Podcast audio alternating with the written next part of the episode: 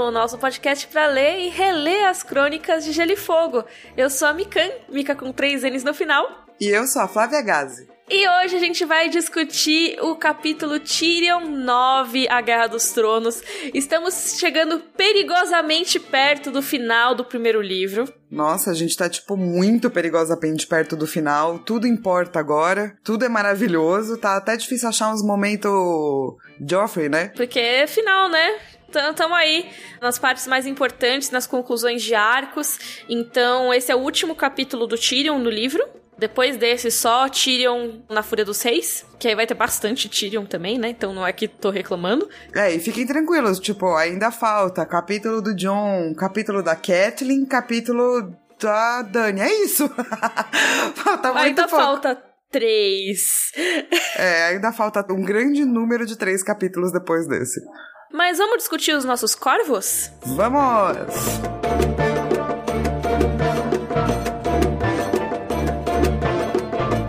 Então vamos lá. O primeiro corvo vai pro Diego Monte Almeida, que deu explicações gigantescas porque ele é biomédico.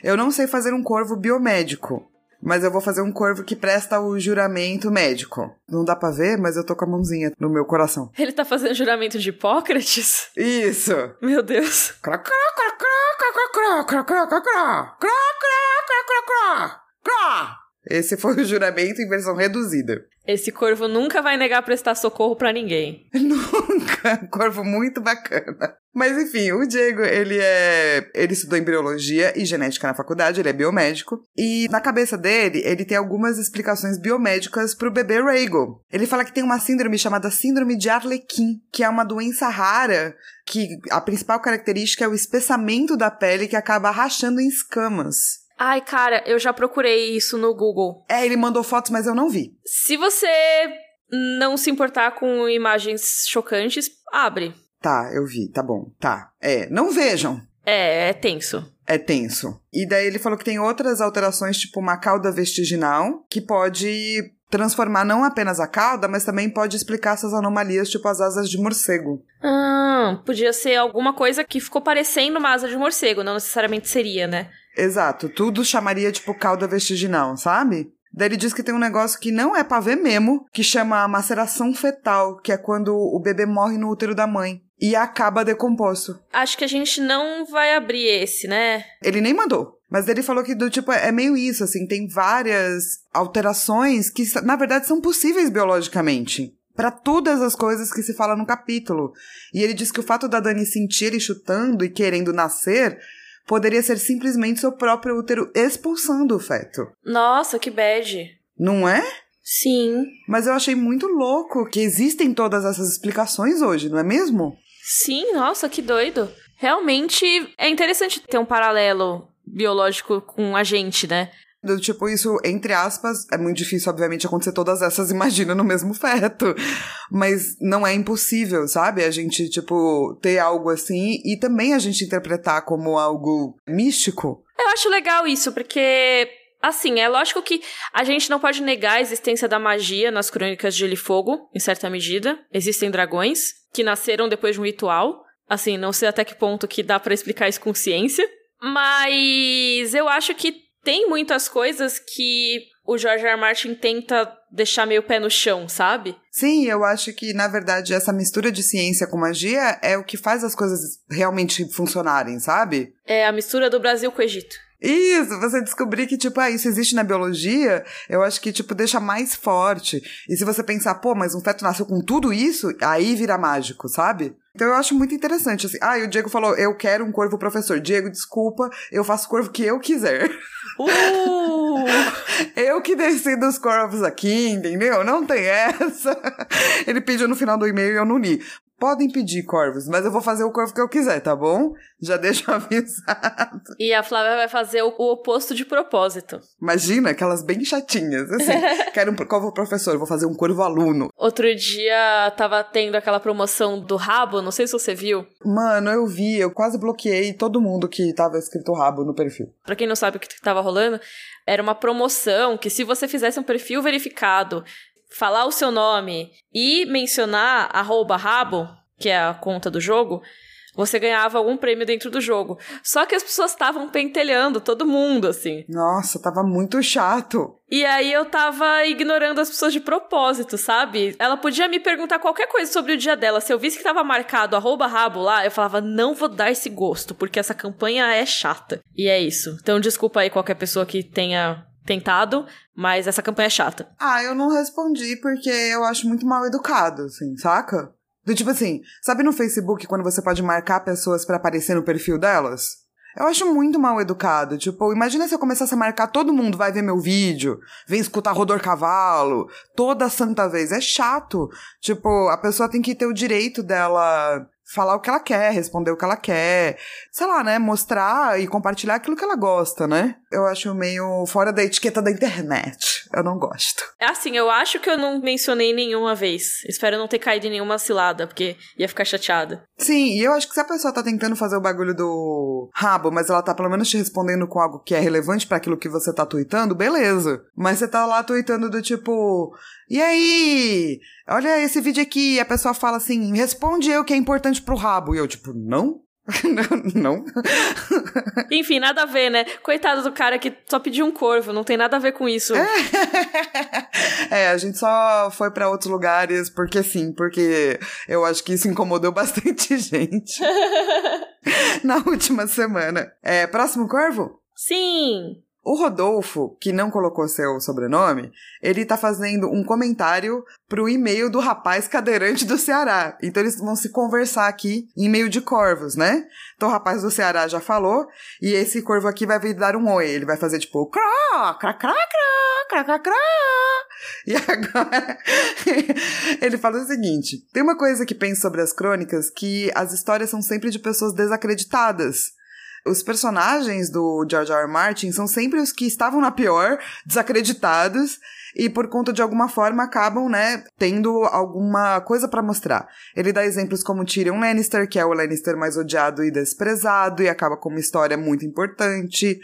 Ele fala sobre a Cersei, que também foi menosprezada pelo Tywin por ser mulher. Ele fala sobre o Jon Snow, que é bastardo. Ele fala sobre a área, que não é uma lei de padrão, e personagens como Brienne, Doran, nortenhos no enredo do quinto livro, Davos e até o Stannis, que foi o mais lascado na Guerra dos Cinco Reis.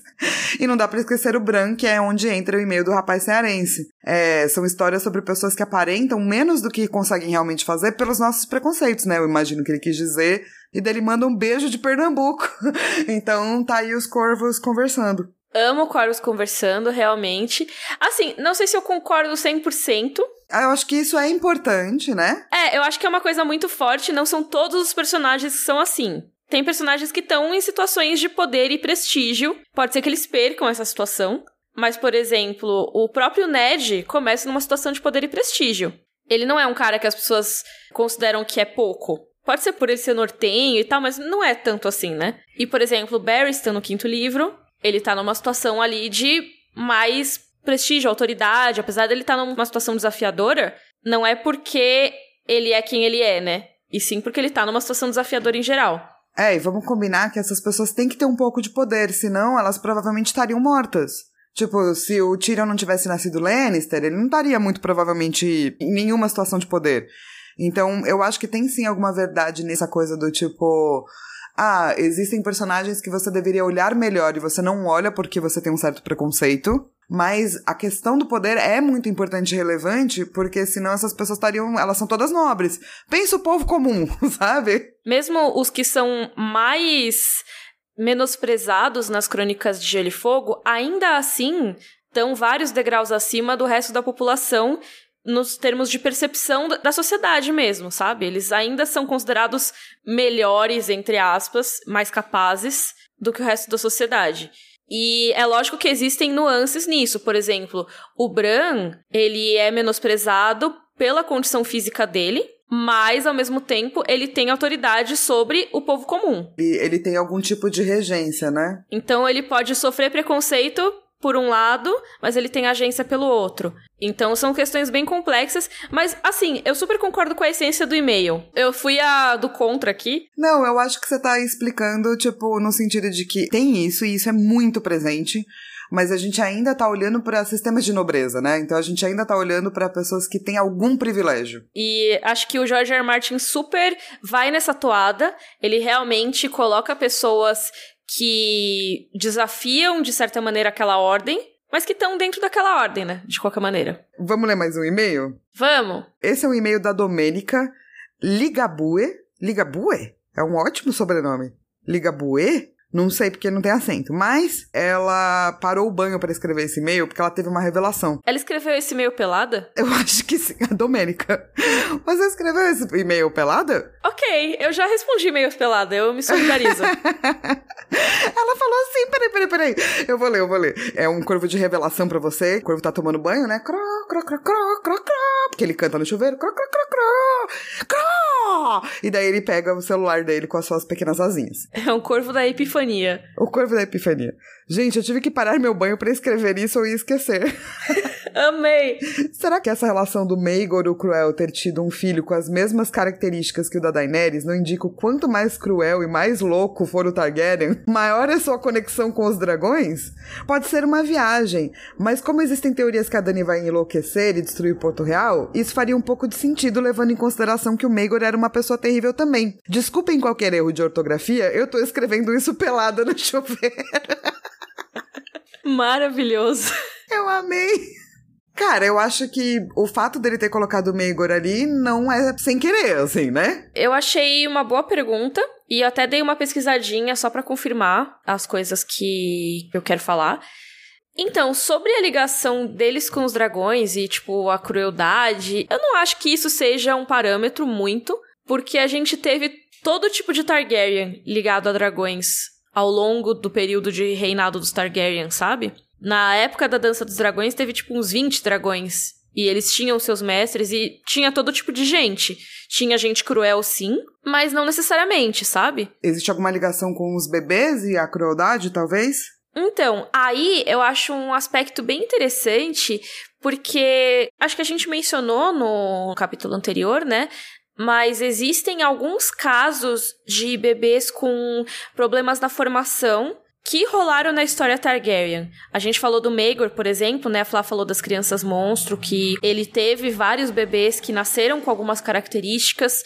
A Rhaenyra Targaryen, da Dança dos Dragões, também teve um bebê que tem uma descrição bem parecida com a do Rhaego, então diz que era uma menina, que ela era deformada e que tinha um buraco no peito onde deveria estar o coração, e ela tinha um rabo, que é também como é descrito o Rego, né, que ele tem um rabo que até no e-mail falaram que é o rabo vestigial.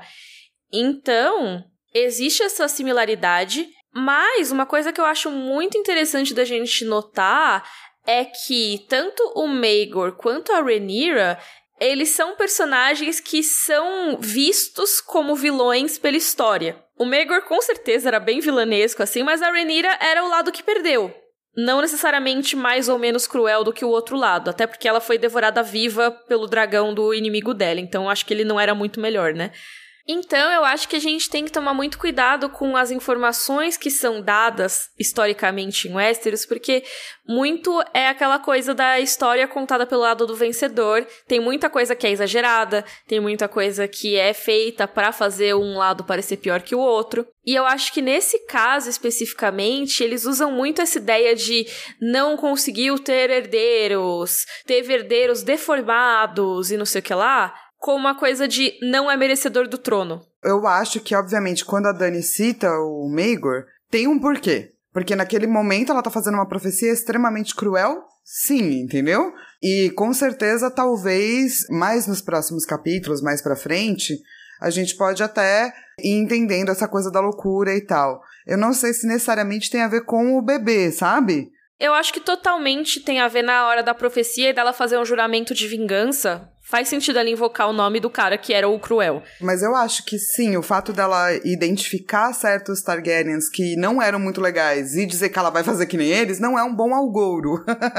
Porque, né, coloca ela neste local. Ela mesma tá se colocando nesse local, sabe? O que faz total sentido para esse momento. A questão da teoria dela enlouquecer vai começar a fazer mais e mais sentido mesmo quando não faça sentido para todo mundo, né? Então, assim, eu acho que o e-mail ele pega algumas coisas que sim existe uma certa relação, talvez, mas não necessariamente. Sabe? Então, o Targaryen ser cruel não necessariamente faz com que ele tenha mais ligação com dragões ou menos. Tem Targaryens cruéis que não tiveram ligação com dragões. Tipo, pode ser, por exemplo, o Rei Louco, pai da Daenerys.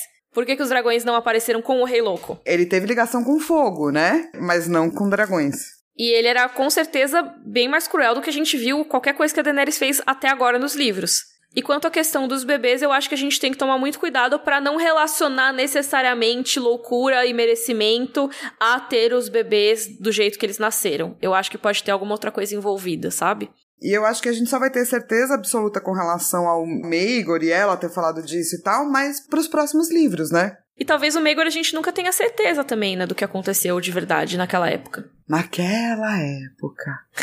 então encerramos os corvos com corvos tristes que foram embora. Cro, cro, cro. Oh, e vamos para nossa discussão do Tyrion 9.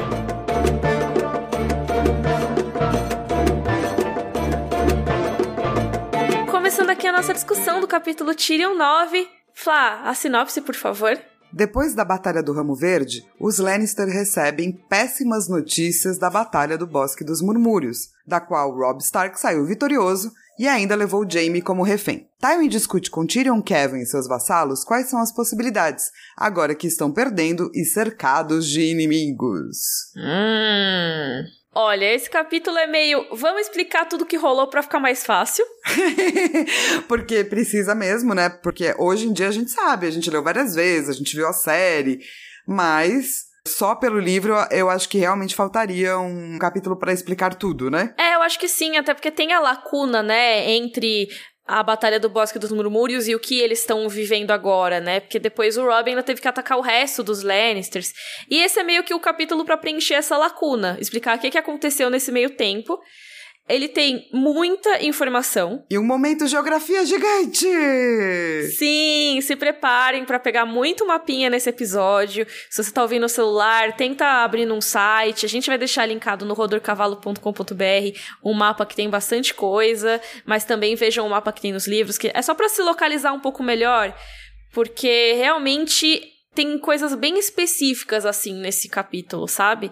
Então eu acho que ter o auxílio visual ajuda, realmente. Tá, mas vamos começar do começo. Tá, então vamos lá. Primeiro que eles estão na estalagem do entroncamento, a estalagem da encruzilhada, esse lugar que já foi tão frequentado nesse livro, né? E vai continuar sendo frequentado. então é sempre bom saber onde ele tá. O Tyrion tá lá com a Shay numa boa e daí chamam ele para uma reunião. Porque um mensageiro chegou e esse mensageiro não tava lá muito bem, né? Tava com mancha de sangue na roupa dele. E ele era um mensageiro da casa Crackle. Ele é um soldado, né? Na verdade, ele não é da casa necessariamente, mas ele é um soldado Crackle, que é uma das casas vassalas dos Lannisters. E assim, para esse episódio não ficar muito longo, a gente não vai colocar de novo as explicações das casas vassalas, porque a Flávia já fez uma ótima explicação delas no episódio 57 do Rodor, que também é um capítulo do Tyrion. Ela fala de várias casas vassalas dos Lannisters que estão nas batalhas ali. Então os Craycall estão lá no meio, ouçam lá caso vocês queiram revisar tudo. Mas nesse caso não é tão importante pra gente entender por que, que o cara tava lá, é só saber que ele é um vassalo. E o lance é, ele vai contar tudo que rolou no Bosque dos Murmúrios, né? E eu gosto que a Mi colocou, quanto mais ele fala, mais quieta a galera vai ficando em torno. E é isso mesmo que acontece, do tipo, a moral vai baixando, né? Fica um climão, porque ele trouxe péssimas notícias. Lembra, a gente falou no capítulo Catlin 10, né, do podcast aqui, que teve o primeiro ataque do Rob. E o Rob ganhou e tal. Mas lembra que a Catelyn, no final daquele capítulo, fala: Por que vocês estão comemorando? Ainda tem que fazer mais coisa, tem um monte de coisa para fazer. Nesse capítulo agora, então, mostra como eles conseguiram resolver. Então vamos lá. Tinha lá uma galerinha escutando esse relato e é a galerinha que vai ficando mais quieta. Você tem o Sir Harry Swift, que é um cara sem queixo, é o sogro do Kevin Lannister, e ele tá realmente meio desesperado, né? Ele tá tentando trazer soluções rápidas. Ele é o cara que quer arregar, basicamente. Ele vai ouvindo, meu Deus do céu! E agora? Aí tem o Sir Gregor Clegane, o Montanha, e ele tá putaço. Enquanto o mensageiro tá falando, ele, como assim os batedores não viram nada? E ele fala também pra arrancar os olhos do batedor e dar pro próximo cara.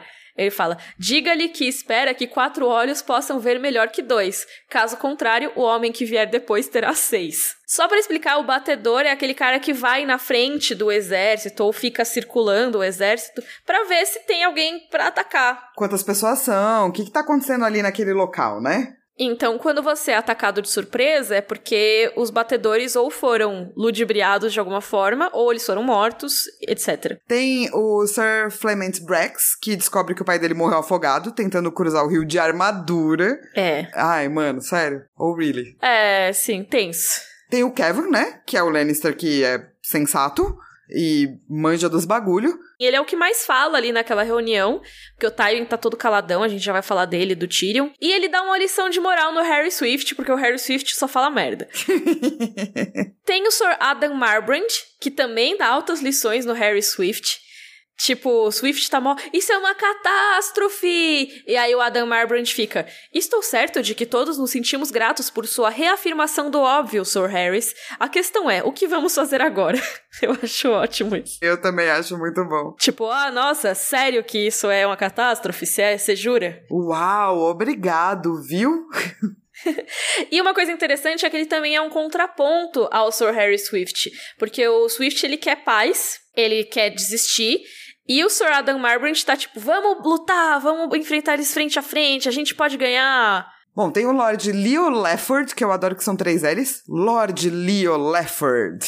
Que a gente não falou ainda dessa casa, certo? O mais importante é que eles vão ser responsáveis por um castelo que é bastante mensurado na história, que é o Dente Dourado, mas a gente chega lá no futuro. E esse é o cara que tá achando que devia pedir uma trégua. Então você tem o cara que tá desesperado e não sabe o que fazer, você tem o cara que acha que tem que continuar lutando e o cara que acha que tem que arrumar uma trégua. Enquanto isso, a gente tem o Tywin que tá nervosíssimo. Então, durante essa reunião, ele só fala duas coisas. Na verdade, a mesma coisa duas vezes. Ele fala, eles têm o meu filho, uma vez, e depois a mesma coisa, só que mais puto. E ele costuma deixar os outros falarem antes e depois que ele dá a opinião dele. Faz sentido, né? Só que dessa vez ele tá mais calado do que o normal, e o Tyrion fica observando ele. Ele nota pequenos detalhes, tipo uma cintilação de ouro nas pupilas quando Montanha tá falando, que ele não sabia se era aprovação ou se era repugnância. Aí tem horas também que ele vê umas gotas de suor na careca do Tywin, que o Tywin é careca nos livros, né? É, o Tywin tá, tipo, realmente sofrendo, assim, né? Ele tá nervoso e tem uma hora que ele manda a galera sair de lá porque ele quer falar só com o Tyrion e o Kevin. E o Tyrion meio que tenta fazer a mesma coisa que o pai, né? Que é observar tudo primeiro e depois falar. Então ele vai falar, mas ele vai falar mais no final, assim. Frases de efeito, né? Isso, pra, tipo, dar a opinião dele que não vai ter paz nessa porra, não. Como é que é? Acabou a paz. Exatamente. Mas então, vamos explicar o cerco a Corre Rio. A gente já tinha falado no episódio do Bosque dos Murmúrios, que é o episódio 64, mas aqui tem mais detalhes. Eu acho que dá para entender um pouco melhor o que que aconteceu ali? Por que que o Jaime dividiu o exército em três? E até isso é meio engraçado, porque o Harry Swift, nesse caso, ele parece que age até como o leitor. Tipo, pô, o Jaime foi burro, dividiu o exército. É, por que que vai fazer isso? E daí ele toma mó liçãozona de moral, assim. Tipo, você não manja nada, mano. É, o Kevin falou, oh, esse é o único jeito de cercar Corre Rio. Por quê? Então, um momento de geografia aqui. Corre Rio fica exatamente na última pontinha de terra antes do encontro entre o rio Pedregoso e o ramo vermelho do Tridente. Então você vai estar no mapa aqui, lembra que tem aquela parte que o mapa fica bem fininho, que é o gargalo, que separa norte e sul? Um pouquinho para o sul do gargalo, você tem esse rio que tem três ramos grandes, assim, que se chama Tridente. Um dos ramos dele, que é o ramo mais ao sul, é o ramo vermelho. E se você for olhar, mais perto da nascente do ramo vermelho, você tem Corre Rio. Ele é realmente no encontro desses dois rios, o Pedregoso e o Ramo Vermelho. Caso você esteja vendo o mapa em inglês, é o rio Tumblestone com o rio Red Fork. É, vale comentar que nenhum castelo é feito num lugar a esmo. Eles estão lá exatamente porque tem algo que os proteja, né? Sim, importância estratégica, né? E o que é muito legal de Corre Rio é isso, porque assim, um lado do castelo tá pro rio Pedregoso, o outro lado do castelo tá pro rio Ramo Vermelho. E aí tem o encontro dos dois. Então fica tipo um triângulo, sabe? Dois lados de um triângulo. E aí tem o lado que sobra, que é o lado que tá no meio dos dois rios, dando pra terra. Só que o que, que eles fazem com esse lado? Eles têm um fosso ali que, quando eles quiserem, eles podem abrir comportas e encher Então, quando eles fazem isso, o nível da água fica na mesma altura dos rios e o castelo fica parecendo uma ilha. Olha que da hora! Então, quando você tá com um fosso tão grande, você não tem como chegar com o exército ali. Porque pensa, o exército teria que pegar um monte de barco, eles teriam que atravessar. A gente acabou de falar que o cara foi tentar atravessar o rio de armadura e afundou e morreu. Então as pessoas teriam que usar armadura mais leve, provavelmente, e estariam mais vulneráveis. Tudo isso. E aí, quando chegassem no castelo, efetivamente, ainda tem todas as defesas tradicionais de um castelo. Então tem arqueiro, tem pedra sendo jogada lá em cima, óleo fervente, coisas assim. Aí a única maneira de sitiar Corre Rio é com três acampamentos. Você fica com a norte do Pedregoso, ou seja, do outro lado do rio, né? Tem o castelo, aí você atravessa o rio, tem um acampamento lá que seria onde tem o Bosque dos Murmúrios, onde teve a batalha que o Robb participou, lembra? No capítulo da Catelyn. O outro acampamento seria ao sul do Ramo Vermelho, ou seja, do outro lado do outro rio. E o terceiro acampamento teria que ser no meio dos dois rios, a oeste do fosso, ou seja, bem na portinha do castelo. Vamos lembrar que você sitia um castelo pra galera não ter comida para a galera não poder receber reforços, aliados, não poder sair nem entrar do castelo. Então, se você não sitiar os três, né, colocar nos três lugares, eles conseguem escapar por um lado, daí não serve de nada você sitiar o castelo, porque eles vão ter possibilidade de manobra, entende? Então, o objetivo é você fechar todas as entradinhas. Então tá, o Jaime teve que fazer isso pra sitiar Corre Rio. E aí a gente teve a Batalha do Bosque dos Murmúrios, ouça o episódio sobre Catelyn 10, caso você queira relembrar isso. Mas o mensageiro explica pra galera, ou os batedores estavam sumindo, e eles pensavam que era o Mark Piper, um dos lords ali das terras fluviais, que estava causando isso. E o Jaime, inclusive, tinha ido lidar com o Mark Piper, entre aspas, só que ele caiu na armadilha do Rob. Ele pensava que era uma coisa e era outra. É, isso só aconteceu porque, na verdade, o Rob não estava onde ele deveria estar, lembra? Uma parte do exército dele com o Bruce Bolton foi atacar o lugar onde todo mundo esperava que ele estava, que era a leste, e ele ficou lá, de boa, de boa não, né? Mas ele ficou lá, no meio da galera, exatamente para pegar esse plano aí de como acabar com o sítio e assim ainda ganhar uma grande batalha. Lembra que ele cruzou as gêmeas e tal. Então esse capítulo aqui, ele é meio que um grande acúmulo de informação de todos os capítulos da Catelyn e do Tyrion anteriores. Mas enfim, depois que aconteceu essa batalha toda que a gente viu do Robin no capítulo Catelyn 10, tinha os outros dois acampamentos para eles cuidarem. Eles já tinham resolvido o acampamento norte, né? Que é o lá perto do Rio Pedregoso. Aí eles foram pro acampamento do meio dos rios. E eles pegaram a galera dormindo. Tipo, tava todo mundo lá, sem esperar nada. Ah, o Jamie foi lá cuidar do negócio, daqui a pouco ele volta. Aí chega um monte de gente Chegou o Peixe Negro liderando todo mundo. Aí depois chegou o Rob. E o pessoal dos Lannisters tentou cruzar o rio de Jangada pra fugir, né? Pra recuar. Só que não dava tempo. Nisso que o Titus Brax, o Lorde lá, morreu afogado porque ele tava de armadura. O Tyrion achou ele bem idiota por ter tentado navegar numa jangada improvisada ali, uma jangada meio fubeca, usando uma armadura pesada. Porque realmente as armaduras são muito pesadas nessa história. E eu fico pensando no Jaime na sétima temporada de GOT, que ele afunda lá no rio. Tipo, a armadura dele era de papelão, né? Depois de tentar atacar um dragão. Oh, eu preciso te contar que eu fui rever as temporadas 6, 7 e 8. Por que você fez isso, Flá? Porque, porque eu falei... Só eu sou masoquista o suficiente para fazer isso. Porque eu falei assim, ah, eu vou rever a 6, porque a 6 eu até gosto, porque ela é muito fanservice, sabe? E daí eu falei, putz, agora eu vou ter que terminar de novo. Porque eu não consigo ficar parada. E quanto mais eu vejo, mais ridículo fica. A sétima e a oitava, especialmente, sabe? Tipo, tem vários problemas na quinta e na sexta, eu acho, mas quanto mais eu vejo, pior fica. E essa do Jamie, cara, é uma coisa muito louca, porque eu lembro que quando eu assisti é, pela primeira vez, eu falei, caralho, morreu, né? Sim. Porque se você cai num rio com uma armadura pesada, você afunda. E não tem, tipo, nenhuma explicação de como que ele consegue. Nem, não é nem falado disso. É, tipo, ah, o Bron arrancou ele de lá, tipo. Ah. É, mas como, né? Como? Não consegue levantar. Pois é, e tipo, não tem nenhuma explicação de tipo, ah, ainda bem que você usou sua armadura nova. Ainda bem que você encheu de plástico bolha sua armadura é, e boiou. É, exatamente, não tem nada, entendeu? Ninguém fala nada. Seria muito foda ter plástico bolha dentro da armadura, cara. que também não funcionaria, mas enfim.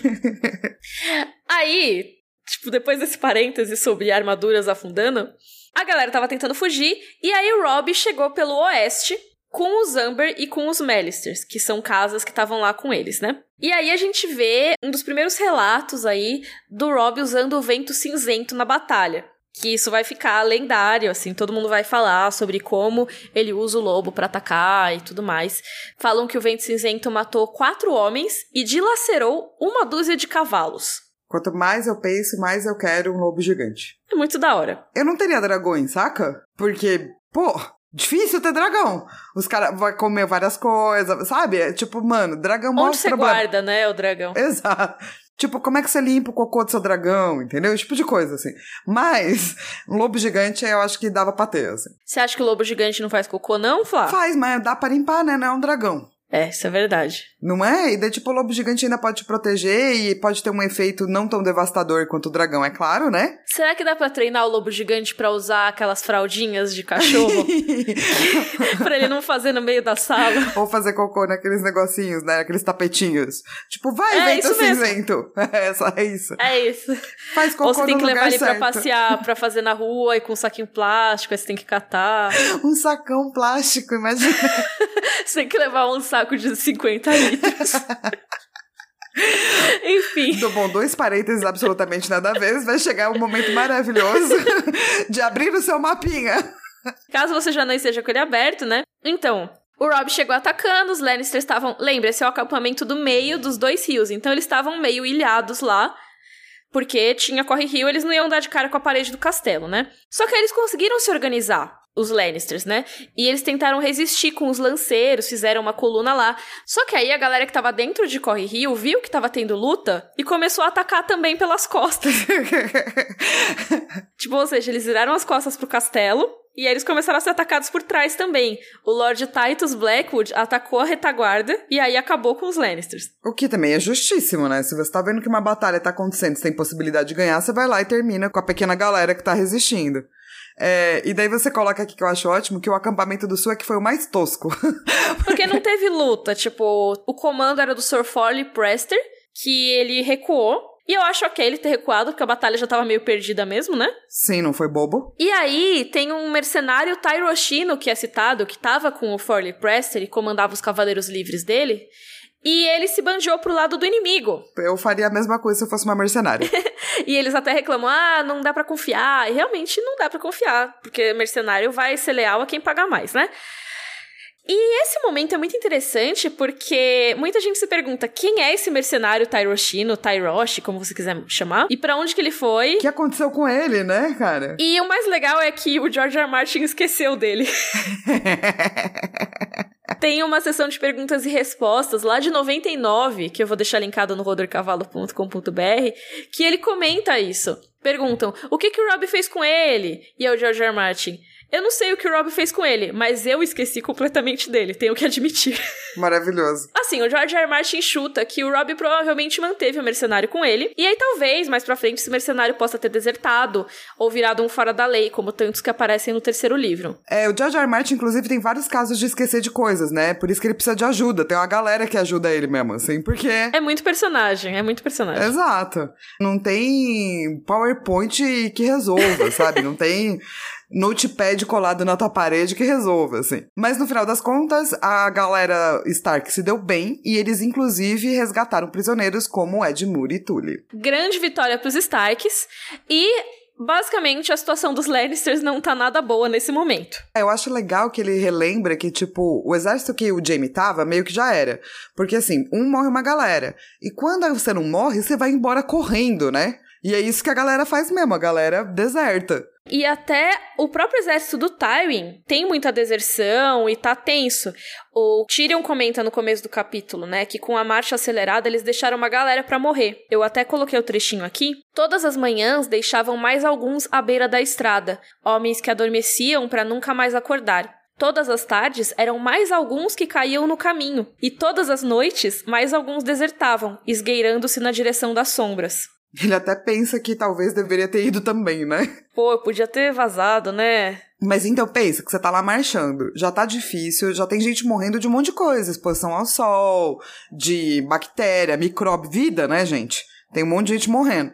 E daí você começa a ver que você tá sendo cercado, que tá difícil, que você não vai conseguir mais andar. Você fala, ou eu marcho e morro, ou eu fujo e vou, sei lá, pra uma estalagem tentar comer algo. Daí você foge, né? Que é basicamente o começo dos Broken Men, né? Que tem o discurso super famoso dos homens quebrados do quarto livro, que é essa galera que tava em batalha e ou desertou, ou ficou ferido e foi largado para trás, e que eles viram pessoas quebradas, que não tem mais para onde ir, não tem mais o que fazer, a não ser sobreviver e talvez causar o caos, sabe?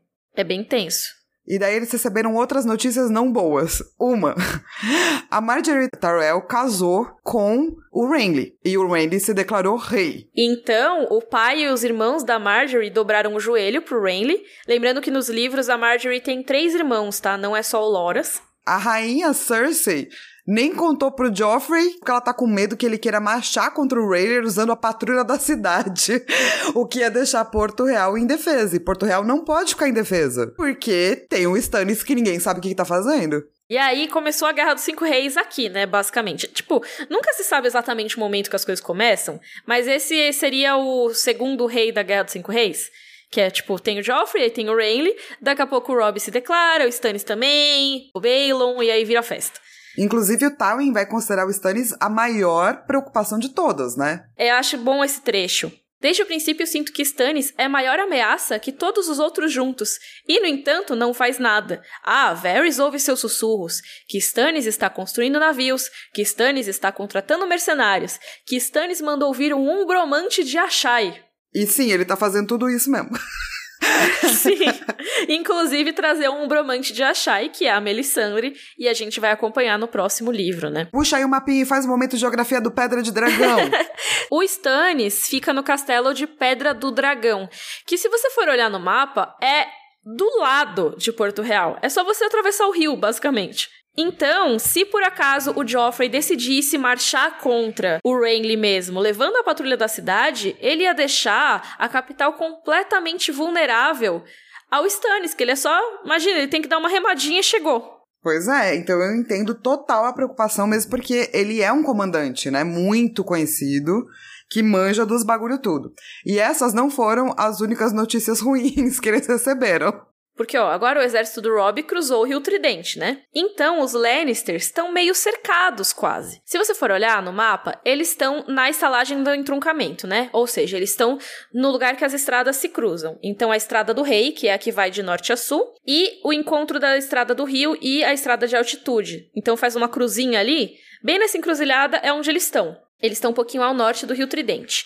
Aí pensa que ao norte, tem o resto do exército do Roose Bolton, que foi o que eles enfrentaram no capítulo anterior do Tyrion.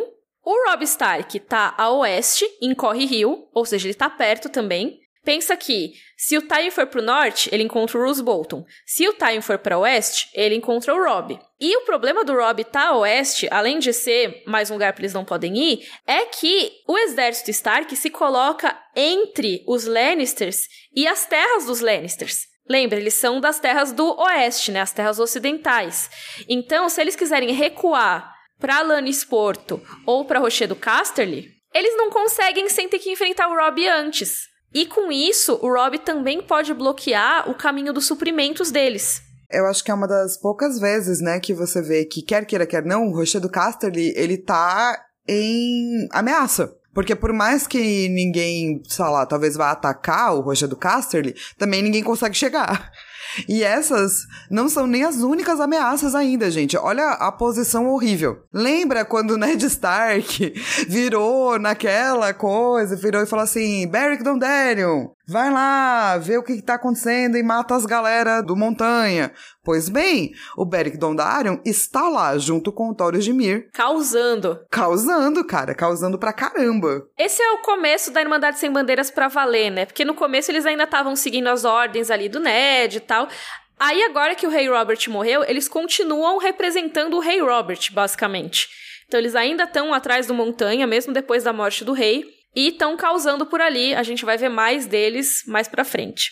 E o Tywin ainda cita que se eles forem pro leste, tem o Zarin, que assim, eles não vão fazer nada, a gente sabe. Mas eles ainda não sabem. Então é uma ameaça que tá ali. O Zarin, na verdade, tem uma ligação muito forte com o Ned Stark e com o Rei Robert, né? Ah, e com a Catelyn, né? Exato, então já era, do tipo, eles estão totalmente no meio de algo, assim. E daí começa a rolar, então, aquela puta discussão, né? Do Harry Swift surtando. O Harry Swift é um que falou: oh, se eles quiserem, eles podem marchar pra Rocha do Casterly. Tipo, e aí, sabe? É melhor a gente desistir logo, porque, né? É, ele não tá totalmente errado, ele só tá muito louco. Tipo, muito preocupado. É, ele tá desesperado. Mas ele tem um ponto. Que realmente é o que a Flá falou. Se eles, por acaso, quisessem, daria para ir até Rocha do Castro. É claro que é muito mais difícil do que isso. Mas eu fico pensando que é que nem no tabuleiro de xadrez, quando você dá cheque. Do tipo, aqui estamos nessa posição na qual podemos fazer isso aqui. Isso. Tipo, fica de olho. Não quer dizer que eu vá te atacar, mas fica de olho. E assim, tanto que ele tá certo que o Lord Leo Lifford também acha que é melhor ter algum tipo de trégua, fazer algum tipo de acordo, porque eles não estão numa posição muito boa. Então, na real, você tem duas pessoas que estão falando sobre a possibilidade, vai, de falar de algum tipo de trégua ou algo assim, mesmo que um deles esteja um pouco mais desesperado.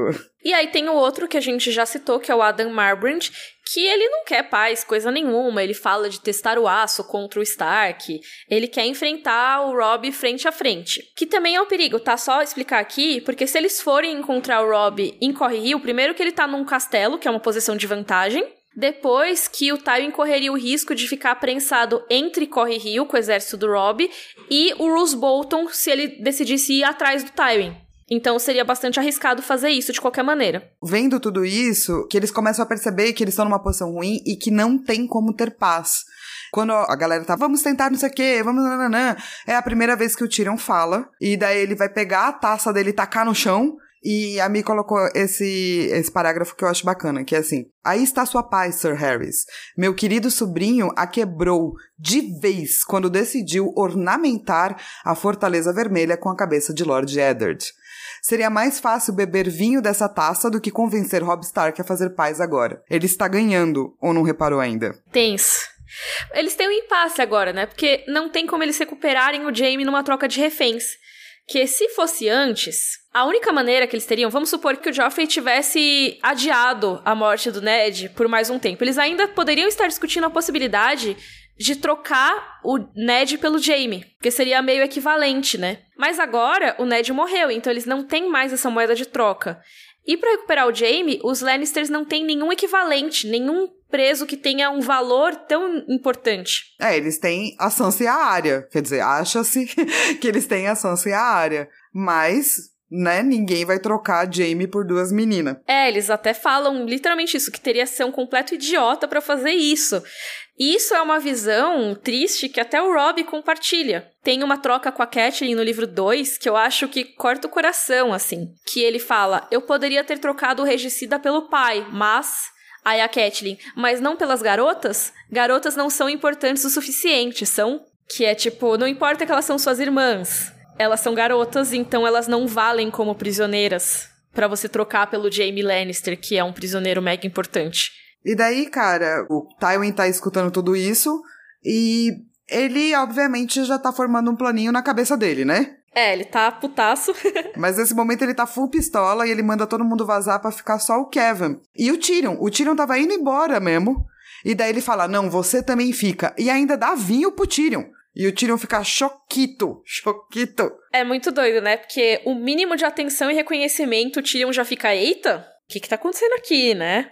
Logo, isso já é misturado a mais abuso logo de cara, né? Que o Tyrion fala que o Joffrey é rapaz e faz besteira. E o Tywin, suponho que devamos nos sentir gratos por ele ainda não ter se casado com uma prostituta. Pois é, parabéns, né? Serviu vinho pro filhinho e depois já também deu um tapinha na cara, né? É, imbecil. E daí o que ele decide é que ele vai para Harren Hall. O Kevin acha que é um lugar amaldiçoado e que ele não deveria ir, mas ele fala: bom, é isso aí, nós vamos mesmo assim. Tem nada de amaldiçoado, não. E aí o Tywin manda o Kevin soltar o Montanha, o Vargo Holt e o Amory Lord pelas terras fluviais. Ele fala assim: Diga-lhes que quero ver as terras do rio em chamas, do olho de Deus ao ramo vermelho. Ou seja, o que ele está falando aqui? Matem civis, incendeiem plantações, sejam desleais mesmo. E toda a destruição que a área vê nos próximos livros, né? Que a gente vai ver ela perambulando pelas terras fluviais, tudo se intensifica muito a partir daqui. O Montanha já estava causando, mas agora eles vão devastar as terras fluviais. E isso, gente, é um negócio de uma desumanidade absurda, porque você tá atacando pessoas que não tem nada a ver com isso, né? Só para realmente causar, é para causar o caos, é para as pessoas que são da nobreza terem que se preocupar com isso e não com a guerra. É, e também muita gente deserdar, talvez, aí no meio do caminho, e talvez a população ficar contra os seus próprios nobres, né? E o Kevin não tem nenhum questionamento moral a respeito disso. Ele só. Elas arderão, senhor. tipo, dane-se. É isso, acabou. É. E, e, o Tywin ainda quer mandar os clãs das montanhas para pilhar junto. Mas o Tyrion acha que é melhor ficar mais perto deles, que ele não confia muito nos homens do pai, ele confia mais em ele ficar perto dos clãs das montanhas. O problema é que o Tywin tem outros planos para o Tyrion. Ele quer que o Tyrion vá para Porto Real e bote ordem em tudo por lá. E aí eu queria ler um trechinho. Falar, posso ler um trechinho? Pode. Ele fala que o Tyrion vai governar, o Tyrion, pô, acho que a minha irmã vai ter alguma objeção, né? E aí o Tywin, deixa dizer o que quiser. O filho dela tem de ser controlado antes que nos arruine a todos. Culpo esses tolos do conselho, o nosso amigo Peter, o venerável grande mestre e aquela maravilha castrada Lord Varys. Que tipo de conselhos eles estão dando a Joffrey enquanto ele salta de loucura em loucura? De quem foi a ideia de fazer senhor aquele Janus Slint? O pai do homem era um açougueiro e dão a ele Harrenhal. Harrenhal, que foi a sede de reis. Não que ele algum dia ponha os pés no castelo enquanto eu tiver algo a dizer sobre o assunto. Dizem-me que escolheu para símbolo uma lança ensanguentada. Minha escolha teria sido um cutelo ensanguentado. O pai não levantara a voz, mas Tyrion conseguia ver a ira no ouro de seus olhos. E demitir Selmy, qual é o sentido disso? Sim, o homem está velho, mas o nome de Barristan, o ousado, ainda tem peso no reino. Emprestava honra a qualquer homem que servisse. Poderá alguém dizer o mesmo de cão de caça? Alimenta-se o cão com ossos por baixo da mesa. Não se dá a ele um lugar ao lado do trono. Dá pra gente ver, nesse papo todo gigante do Tywin, que ele se importa demais com as aparências. Porque o poder também é simbólico, né? É isso que eu ia dizer, eu acho que ele tá correto. A gente constrói personalidades, né? Tipo o Barry Selmy. Ele foi construído ao longo de muitos anos. E as pessoas escutam o nome dele, daí canta-se na taverna, e daí até quando ele tava no exército oposto, né, dos Lannister, mesmo assim a galera fala, não, ele é muito bom, então ele vai virar, tipo, da guarda real, é porque ele continua, porque ele é maravilhoso, e daí chega uma hora que você dispensa. O que que isso significa? O que que isso mostra? Mostra para as pessoas que estão escutando sobre o poder que essas coisas não importam. E se o poder, ou esse símbolo de poder não importa, quem que não pode simplesmente ir contra os Lannister, então, entendeu? Já existe muito isso, né? De governos não necessariamente bons ou super legítimos tentarem cooptar pessoas que são populares e que são consideradas bons parâmetros morais porque essas pessoas dão credibilidade para esse governo, né? Então, no caso, o Barristan seria o nome que dá credibilidade ao reinado do Joffrey. E o Janos Lynch não dá nenhuma credibilidade, nem o cão de caça. Você não pode dar uma coisa de honra para uma casa extremamente menor que só subiu pelas suas contas, mesmo porque como é que ficam os outros lords, né? Do tipo assim, se você é tipo um Tyrell e você vê que quem é agora parte da guarda real é o cão de caça, você fala, com certeza nenhum Tyrell vai ganhar nenhum espaço aqui. Só os amiguinhos dos Lannister. Então é melhor eu me revoltar contra. E a gente vê que é uma coisa que as casas almejam. Por exemplo, Loras Tyrell almeja ser da Guarda Real nos livros. Então, realmente, é uma posição de honra que normalmente é dada a casas nobres, casas aliadas, a quem tá no trono naquele momento. E eu acho muito interessante esse papo de não se dar um cão um lugar de honra do lado do trono, porque é exatamente o que o Tywin faz com o Montanha, né? O Montanha, ele é braço direito das crueldades do Tywin. A gente viu o caso dos filhos do Rhaegar. Mas o Tywin nunca admite isso publicamente. Inclusive, ele tenta ao máximo se distanciar desses crimes. Mesmo todo mundo imaginando que foi ele que mandou, ele nunca fala que foi ele. O Montanha é um, vassalo aí que faz uns negócios para mim às vezes, mas ele não tem nada a ver comigo, não. Pois é, ele entende que o poder é uma moeda de troca. E se você só troca entre os seus amiguinhos e esses amiguinhos não são poderosos, são menores, não são importantes, você perde poder. E eu acho que mais um detalhe que mostra o quanto ele se importa com essas aparências é que ele fala pro Tyrion que não vai levar a Shay pra corte. Vamos lá. O Tyrion vira e fala assim: É, mas por que eu? E daí o Tywin responde: Porque você é meu filho. É uma relação boa, Nem o Tyrion acha que é. Ele fala, putz, eu acho que o Tywin já desistiu do Jaime e é por isso que ele tá me considerando agora como algo digno, porque é o que sobrou. Eu acho isso muito triste, muito tenso, mas ao mesmo tempo eu fico pensando até que ponto não é também uma autodepreciação do Tyrion nesse momento. É, não dá para saber, né, na real, assim. É claro que ele recebeu as piores tarefas do pai, as piores coisas, assim, né? Então ele não tem nenhum motivo para acreditar que o pai gosta dele e que isso não é simplesmente por poder.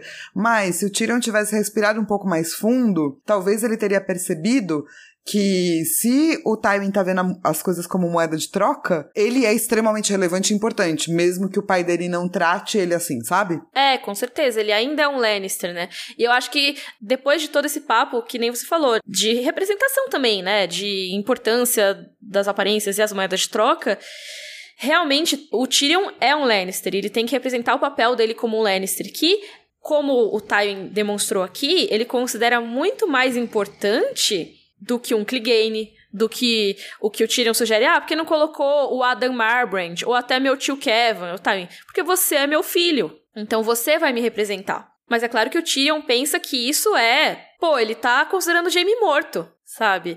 Ele desistiu do Jaime. E ele fica pistola, né, cara? Na real, assim, ele não gosta desse pensamento, ele não acha que é uma honra o que tá sendo dado para ele, ele acha que é sobra. Até porque no começo do capítulo, o Tywin ele fala, ah, eles têm meu filho. E o Tyrion fica pensando, ele tem um de seus filhos. Não o seu filho, né? E aí quando o Tywin reconhece o Tyrion como filho nesse capítulo, ele fica puto. É muito doido. O Tyrion, ele é um personagem muito complexo mesmo.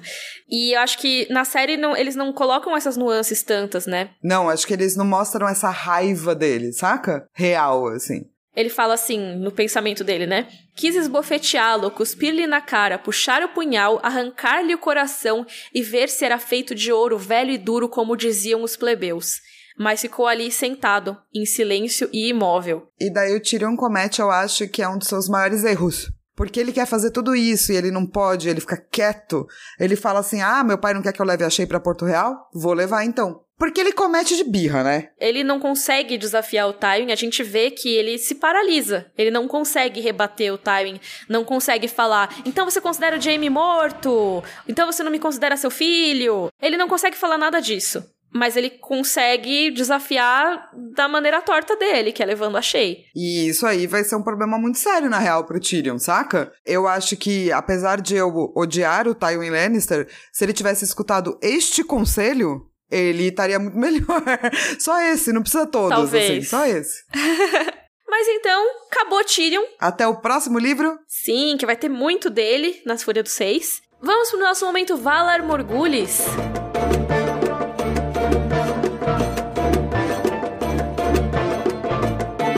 Bom, a gente esqueceu a Heroé no churrasco. É, no episódio anterior, né? Então, a gente tinha contado 73 mortos, na verdade eram 74, porque tinha a Heroé. E agora tem o Andros Brax. O carinha que tentou fugir de armadura pesada, caiu no lago e morreu. Isso, então 75 mortos. E o nosso momento livro versus série? É mais visual a série, né? Então eles não precisam explicar como o Rob ganhou, porque mostrou, né? Não mostrou também, mas a gente finge que mostrou. Mostrou mais ou menos. É, teve tipo, ah, rolou essa batalha, prendemos Jamie. Supõe-se que aconteceu tudo isso. Então não tem o mensageiro explicando tudo o que aconteceu, não precisa.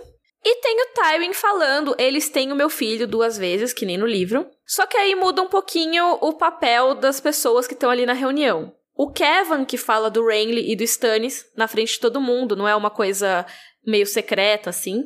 Fala que os dois se viraram contra nós, não especifica que o Renly se coroou rei. E é o próprio Kevin também que sugere a paz. Então parece que o Tyrion tá desafiando o Kevin quando ele faz a cena da taça, do cálice quebrado, a galera discutindo reféns e tal. E aí o Tywin grita, manda todo mundo sair de lá, que nem rolou nos livros. Mas até o Kevin sai, fica só o Tyrion. Eu achei engraçado isso. É maluco porque depois o Kevin vai, né, mais pra frente, virar mão do rei, etc. E o fato dele não tá nesse momento é meio esquisito, assim, né? Mas acho que eu entendo que senão ia ter que ter o momento do Kevin saindo também, sabe? para ficar só o Tywin e o Tyrion. Então, ok. Aí eles falam que o Montanha vai sair com 500 cavaleiros para atacar fogo em geral. E o Tywin também comenta que ele vai para Harrenhal e que o Tyrion vai para Porto Real. Tem mais explicadinho que o Tyrion vai como mão do rei no lugar do Tywin. Porque no livro não fala, né? Nesse momento que ele vai ser mão do rei. Só fala que ele vai para lá. Tipo, fica implícito. Mas também tem o Tyrion perguntando por que ele e o Tywin. É meu filho. Só que não tem o pensamento do Tyrion. Tipo, dele ficar puto, dele achar que o Tywin considerou o Jaime morto e tal. Então, realmente parece que o Tywin deu super moral pro Tyrion. E no livro eu acho que é muito mais ambíguo, sabe? É, no livro fica meio. Hum. Não dá pra saber. Tem os dois pontos de vista aí, se acredita naquele que você achar melhor. Exatamente. É tipo uma torta de chocolate que tá salpicada com um pouquinho de cocô em cima, assim, sabe? Nossa, que horrível. Tipo, esse reconhecimento do Tywin. Sim, sim, ah, entendi agora. o reconhecimento do Tywin, sabe? Ele é muito ambíguo. Que tipo, pô, ele te deu uma torta de chocolate? Mas talvez um pouco desse chocolate seja um cocô. Exatamente. Como a gente vai saber? Mas esse é o pensamento do Tyrion, né? Também não dá para saber se a torta de chocolate tem cocô ou não. Exatamente. Ele só vai saber se ele morder, mas aí ele pode ficar muito triste porque ele mordeu uma torta de cocô. Melhor metáfora. E vamos pro nosso momento Joffrey. Bring me his head. Caraca, eu acho que o meu momento Joffrey ainda é do tipo, o Tyrion tá tentando falar alguma coisa e a primeira coisa que o Tywin fala é: "Ah, então a gente tem que ficar feliz, né, que ele ainda não casou com uma prostituta". Nossa, sim. Cusão alert, né, cusão né, inclusive. Alert, a gente é. não deu nenhum cusão alert. E que deveria ter dado vários. É, várias vezes que o Tywin fala, cusão alert. Meu momento Joffrey, eu acho que é o Tyrion ficar chato com o Tywin. Não é porque eu acho que ele não esteja certo, mas é que eu acho muito triste, porque é isso, é uma pessoa que foi criada com tanto abuso que quando vem algo que pode ser positivo, ele não sabe mais se é positivo ou não, e ele julga que não é. Já a priori, assim, né? É um momento muito triste e muito complicado, real, assim, né? Eu acho também. O Tyrion, ele realmente não acha que ele possa ser amado e que ele possa ter reconhecimento. Então, qualquer coisa que vier nesse sentido, ele vai dispensar porque realmente não, não se encaixa com ele como ele foi criado. É muito triste. E o momento Dracarys? Dracarys. Cara, tem muita coisa muito boa nesse capítulo em termos de escrita, assim, saca? Eu acho que meu momento Dracarys é o Tyrion. É o Tyrion deixando muito claro que a posição que os Lannisters estão agora deve muito aos próprios Lannisters, sabe? Ao Joffrey, né? É, ao Joffrey e a Cersei também, né? Então eu acho que é interessante, assim. Meu momento Dracarys é um trecho que eu não citei aqui no roteiro, mas que eu dei uma risadinha, que é o Tywin falando, ah, pro leste temos os Arryn, Stannis Baratheon ocupa a Pedra do Dragão, e no sul, Jardim de Cima e Ponta Tempestade convocam os vassalos. Aí o Tyrion responde assim, anime-se, pai, pelo menos Rhaegar Targaryen continua morto. que é tipo. Ah, bom, alguma coisa boa tem que ter nisso aí. Nossa, e pra isso o, o Tywin responde: Chill, moleque, não era pra você ficar fazendo piada, não. Tive esperança que tivesse mais que gracejos a oferecer, Tyrion. É muito bom. Mas então essa foi a nossa discussão do capítulo Tyrion 9. Semana que vem a gente volta com outro capítulo 9, que é o John 9. Que também é o último capítulo do John. Olha aí, estamos quase no final do livro. Se você tiver dúvidas, comentários, elogios, críticas, mande para rodorcavalo.gmail.com e também dá para você acompanhar a gente nas nossas redes sociais, tudo Twitter, Instagram, arroba rodorcavalo. Também tem o nosso grupo no Facebook, que tem a Dança dos Corvinhos, onde você pode conhecer amiguinhos. Maravilhoso. Ou algo mais. E não se esquece de ir lá no padrim.com.br barra Cavalo. E se você puder ajudar a gente com algum dinheirinhos pra gente pagar o nosso editor o Sushi e manter esse podcast vivo e semanal. E se você não puder ajudar, não tem problema. Espalha, faça o corvo do Rodor Cavalo chegar em todos os cantos deste reino chamado Brasil. Isso aí. Não é reino, não. Monarquia acabou. Aí, tipo, daqui a pouco a gente vai receber um e-mail dos monarquistas, né? Não mandem e-mail defendendo a monarquia, porque a gente tá lendo um excelente tratado sobre problemas da monarquia chamado As Crônicas de Gelo e Fogo. Maravilhoso. Fiquem tranquilos aí. A gente volta na semana que vem. Ainda tem três capítulos, gente, além desse. Isso. Rodor. Rodor.